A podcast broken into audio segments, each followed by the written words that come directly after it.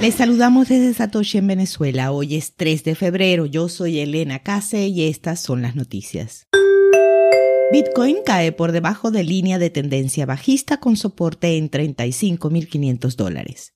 Bitcoin no logró penetrar la resistencia técnica crítica a principios de esta semana y ahora se encuentra frente a un nivel de soporte de 35.500. Los precios cayeron un 4.6% el miércoles después de que los compradores no consiguieran atravesar la línea de tendencia que conecta los máximos alcanzados en noviembre y enero. El descenso de Bitcoin y las lecturas del gráfico diario y el de cuatro horas del índice de fuerza relativa indican el fin del rebote correctivo y la reanudación de una tendencia bajista más amplia. El soporte se encuentra en 35.500, seguidos por el siguiente nivel de 32.933, el mínimo alcanzado el 24 de enero. Se necesita un cierre convincente por encima de la línea de tendencia bajista de 2.5 meses para invalidar el sesgo bajista inmediato. Bueno, ya saben, se nos viene Bitcoin en rebaja. Lanzan Centro Educativo Bitcoin en El Salvador. La plataforma de Bitcoin peer-to-peer Paxful ha lanzado un centro educativo en El Salvador para ayudar a los ciudadanos a conocer y utilizar mejor la criptomoneda. La iniciativa llamada La Casa del Bitcoin tiene como objetivo impulsar la adopción de la moneda con conocimiento de causa.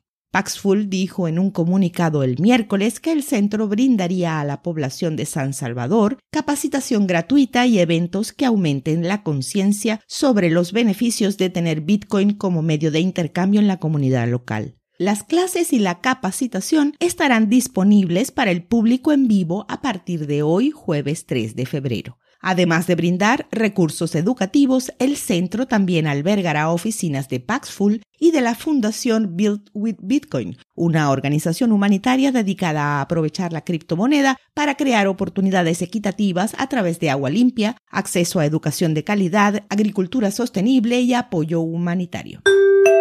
Chile podría ser el segundo país en tener Bitcoin como moneda legal. La Comisión Constituyente por la Asociación de Criptotecnologías, también conocida como la ONG Bitcoin Chile, tiene en sus manos una propuesta que necesita ser discutida, que incluye la posibilidad de declarar Bitcoin como moneda de curso legal. En caso de aprobarse en las comisiones, deberá pasar al Pleno donde podría ser modificada. Finalmente requiere de dos o tres de los constituyentes electos para ser incluida como norma constitucional. La propuesta está disponible en forma pública para que cualquiera pueda leerla y está siendo tramitada por la Secretaría Constitucional desde su presentación en diciembre de 2021. No hay fecha definida para su discusión en el Pleno. El proyecto se divide en tres grandes ejes que englobarían un cambio radical en la Constitución y la vida de los chilenos. Los ejes son Bitcoin como moneda de curso legal, blockchain para la administración de datos públicos y finanzas descentralizadas para eliminar la desigualdad.